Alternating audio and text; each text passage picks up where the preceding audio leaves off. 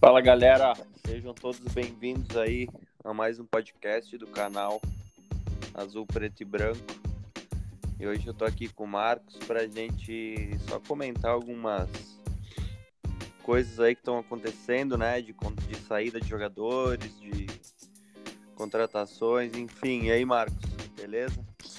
E aí, tranquilo? Beleza. Pode dar uma iniciada aí, um destaque? Quer falar alguma coisa? Beleza. Vamos começar com as notícias de hoje, então.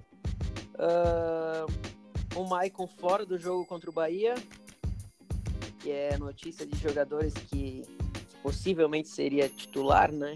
No jogo contra o Bahia.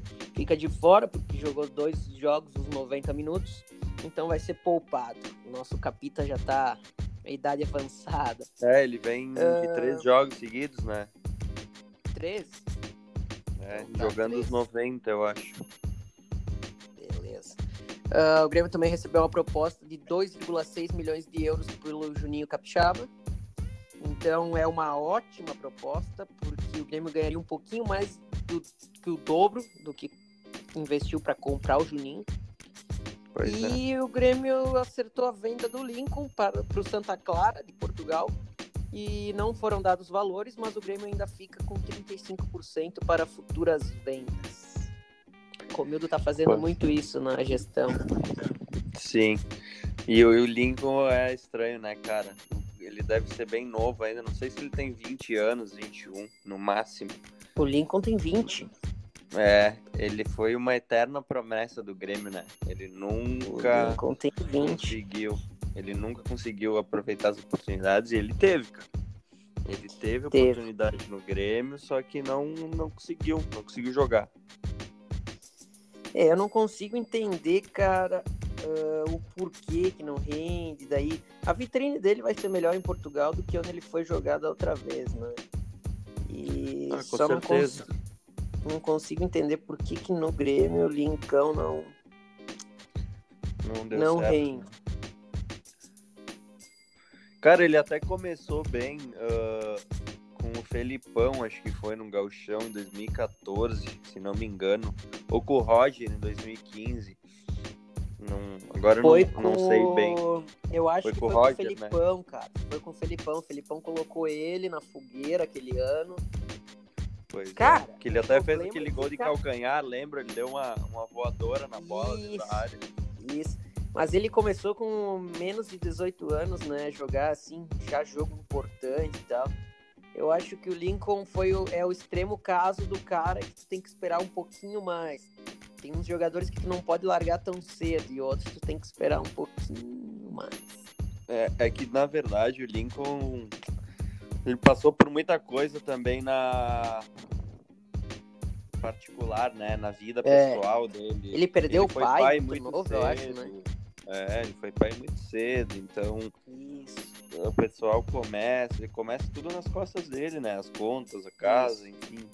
Isso, eu sei que ele da outra vez que o Grêmio deu um gelo nele e tal, foi por causa disso, porque ele tinha muita coisa na cabeça, ele cuidava da família e tudo mais, e aí ele não conseguia se concentrar para jogar bola. Mas, cara, 20 anos. Vai para um time que acabou de subir para a primeira divisão portuguesa.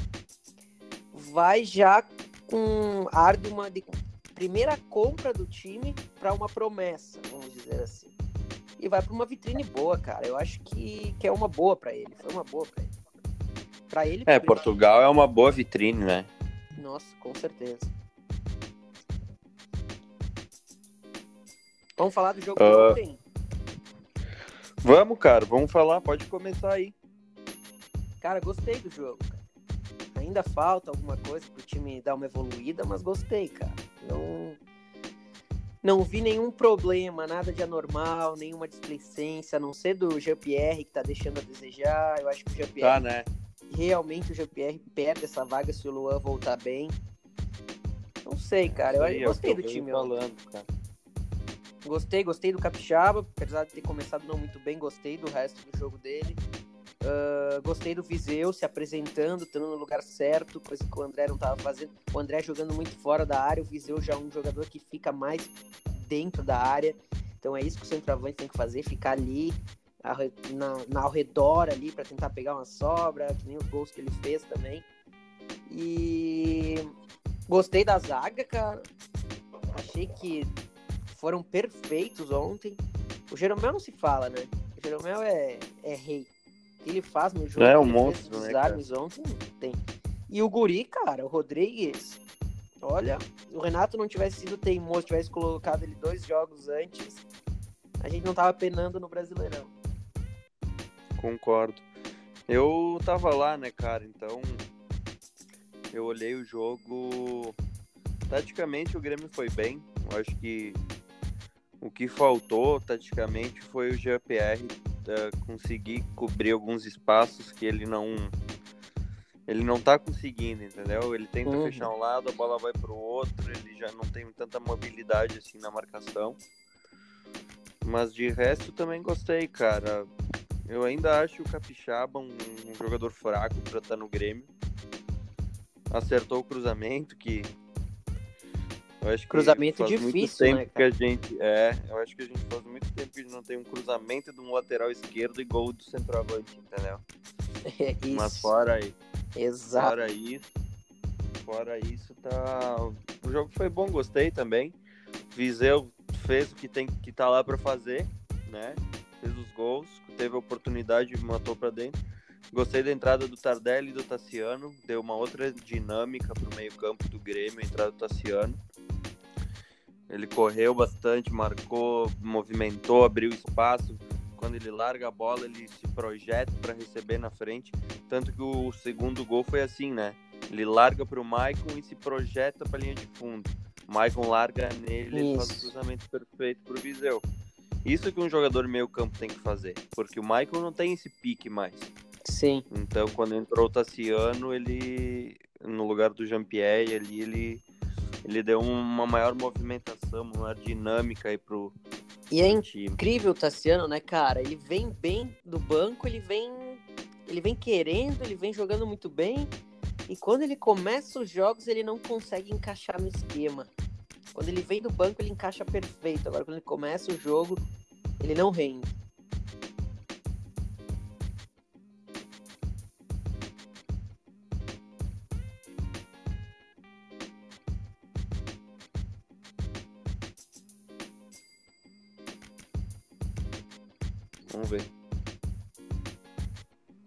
Caiu aí?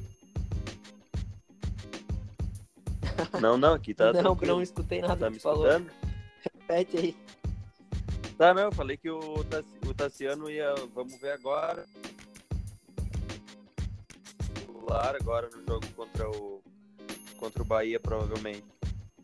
Começando pois é, será novo. que ele vai de titular ou ele vai colocar outro jogador, outro volante ali, um cara mais de marcação? Mas vai colocar quem, velho? O Rômulo? O Rômulo e o Michel? Eu não, eu não, dá, né? eu não sei o que ele vai fazer. Eu colocaria o Darlan. Colocaria o Darlan jogar ali. Porque o Darlan é, é muito melhor pode... que o Rômulo, né? Tem o passe melhor é, tu pode o Rômulo, abrir né? o... Tu pode abrir o Tassiano na direita, onde joga o Alisson ali, onde joga o Tardelli. Pode colocar o Tardelli na, na do Everton, ou até o PP.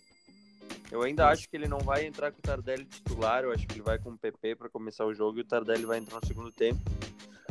E o Viseu vai jogar, né, cara? O Viseu vai, vai ter que meter gol no brasileiro também.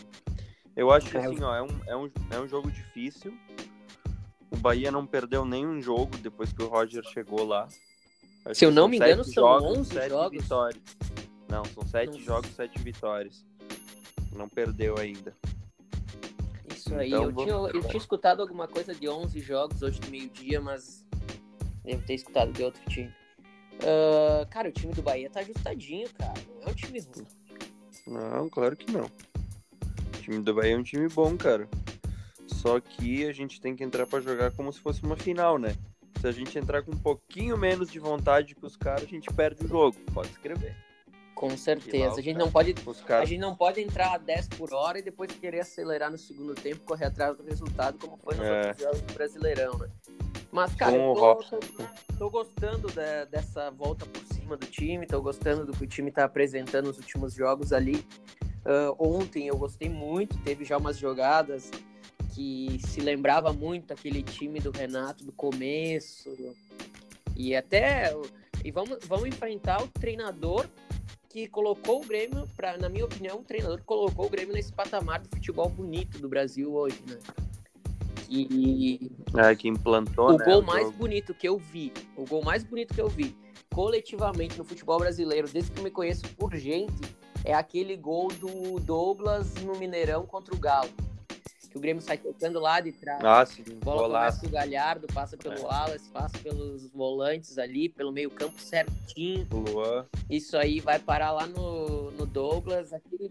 No Juliano, que bota pro Douglas fazer Isso. gol. Cara, aquilo ali é uma aula. Foi usado como vídeos da CBF, pros treinadores também. É uma aula de futebol. E começou ali com o Roger. Depois estabilizou um pouquinho, porque o é. Roger não dava rachão. O Roger é aquele cara que ele vai até o limite do jogador. Não sei se tu sabe, mas tinha o. Tinha o. Eu ouvi o Davi Coimbra falando hoje que tinha o canto do vômito do, do Roger. Que o jogador, os jogadores treinavam tanto e ficavam tão exaustos que eles vomitavam. E o Roger mandava eles pro cantinho do vômito, que era para eles dar uma segurada lá e depois voltar pro treino. Então ele ele tomava o jogador, cara, ele fazia o jogador chegar no limite dele, limite físico. Coisa que hoje no Grêmio a gente não vê, a gente só vê rachão, rachão, rachão. E o Roger não, o Roger treinava o time, treinava o jogador, ia no físico do jogador e tu via aquele é. time que o time pegava do começo ao fim. Só que daí alguns jogadores tinham menos treinos, mais folgas, e daí no vestiário ele não conseguiu contornar a situação. E no Bahia, ele tem o Paulo Paixão com ele, né? O Paulo Paixão voltou. E o Paulo Paixão, todo mundo sabe, né? É rei, já foi campeão da seleção. É um baita, baita, baita preparador físico.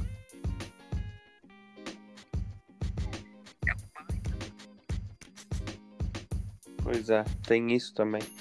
É, não adianta entrar dormindo, né, cara? Os caras vão para cima. Até porque o Roger, uh, tudo bem, é um técnico mais tranquilo, não é um motivador nato, né? Mas eu lembro de assistir os, os, os bastidores do Grêmio quando jogava com o Roger no YouTube e ele entrando na mente dos caras, saca? Ele também tem esse lado, assim, por mais que não seja um cara que. Sim, e ele aprendeu bastante, né? Muito ele, ficou, ele passou ele pro Palmeiras, sabe motivar na hora Mineiro, que precisa. Uh, depois que saiu daqui, é, Palmeiras, Atlético Mineiro e. Cara, quando ele foi. Quando ele foi pro Palmeiras, foi pro Hamburgo, Juventude, Grêmio, Palmeiras, Depois Atlético ele... Mineiro e ficou um ano parado. Não, não, acho que ele ficou.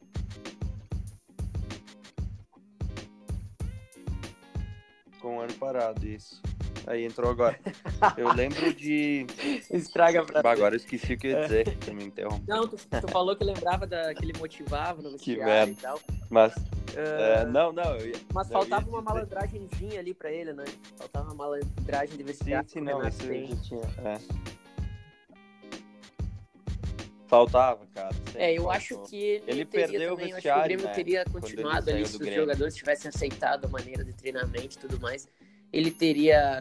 A gente teria ganhado algum, os títulos que ganhamos e talvez até mais.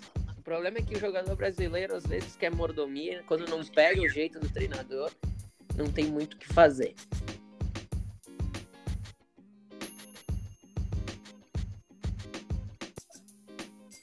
É verdade. E só para terminar esse assunto do, do, do jogo, acho que vai ser Paulo Vitor. Não sei se o Léo Moura joga, acho que não. Acho que joga Léo Gomes, Jeromel, Rodrigues e Capixaba. Eu acho que vai jogar Michel e Tass... Michel Tassiano. Uh, ou ele vai colocar um outro ou Darlan e o Tassiano aberto. E aí sim, aí ele vai jogar com Jean-Pierre, PP e, e Viseu. Cara, eu tô achando que, ele vai colocar vai campo Michel, aí. Rômulo e talvez vai jogar o Jean-Pierre ali na frente dos dois e deixar ele sem, sem muita função de marcação e puxar o PP e o outro jogador que vai jogar na, na direita. Capaz até ele começar com o Tardelli. Mas não faço ideia do meio-campo que ele vai colocar, né? Ele vai decidir isso no treinamento. Pode ser, acho. pode ser isso também.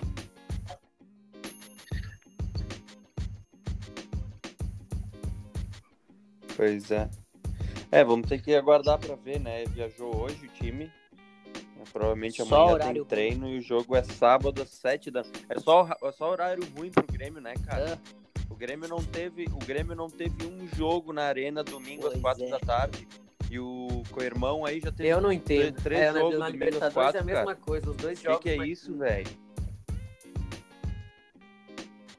E, cara, nós, a gente tá sem 10 jogadores, né? Eu tenho a lista deles. Não, foi um fiasco, né, meu? Kahneman, Paulo Miranda, Marcelo Oliveira, Cortez, Michael, Matheus Henrique, Alisson, Luan e Everton. Então aí tem um, dois, três, quatro, cinco, seis, sete titulares que vinham sendo é, titulares. É um time, né, cara? Isso aí. Isso aí. Agora cara, a gente vai poder ver se a gente tem elenco, vai né? Ter uma chance Essa que é a verdade. nem que seja entrando no segundo tempo.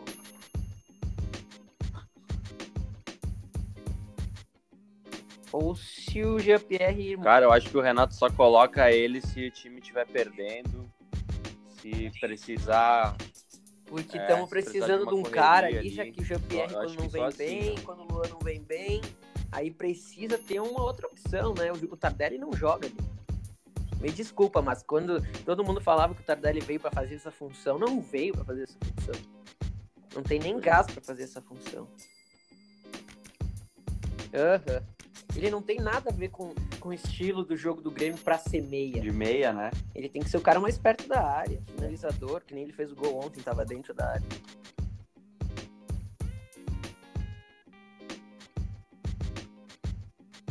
É, concordo contigo. Bom, cara, não, da minha cara, parte, eu acho, que, que era isso. Já temos aí 17 aqui. minutos. A melhor notícia do dia é a final, possível venda do Capixaba, né? E o interesse dos clubes europeus para cima do Everton Cebolinha, notícia. que ontem, quase com um tom de despedida, falou que talvez seria o único, último jogo dele, porque sabe das propostas, sabe que a Copa América é uma vitrine ótima. Não sei se não foi mesmo o último jogo dele. Espero eu que o Grêmio venda ele, mas que ele só saia no final do ano. Mas a gente tá aí, né? Tendo que conviver com com esse assédio dos jogadores. Pô, mas, cara, vão ser 45 milhões de libras oferecidos pelo Manchester City. É. Com esse dinheiro, o Grêmio faz um ótimo caixa, já encaminha a compra total da Arena e possivelmente já quita todas as contas aí do, até o final do ano com salário de jogador. Mais os milhões que entraria do Capixaba, mais os milhões que conseguiu ali entre pegar o David Braz, mandar o Marinho. Então acho que o Romildo está conseguindo fazer negócios para não perder dinheiro.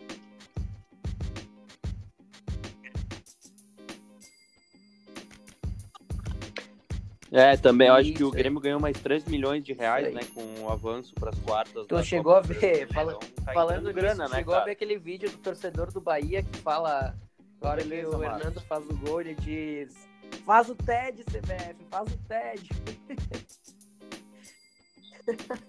Dá uma olhada no Twitter depois. Eu passando de fase, né? Fazer a TED para transferência da grana para os cofres do Bahia. Beleza.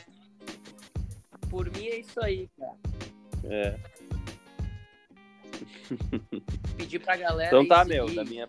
Pedir pra Beleza, galera seguir aí, então, no Twitter, no canal do YouTube e no Instagram também. É. Isso aí. Todo pós-jogo, todo final de jogo do Grêmio vai ter uma live no YouTube, né? Pra gente uh, conversar a respeito do jogo. Ontem foi legal. Isso. Mandar um abraço pro Rodinei Brum. Tá pequeno ainda, mas e pro Nicael Stefani, ganhando ali a, galera. Panambi, que ontem estavam, enquanto voltavam, eu acho, do jogo, eles estavam curtindo a live ali pelo YouTube. Então, um abraço pros caras e nos segue aí que logo vem material top.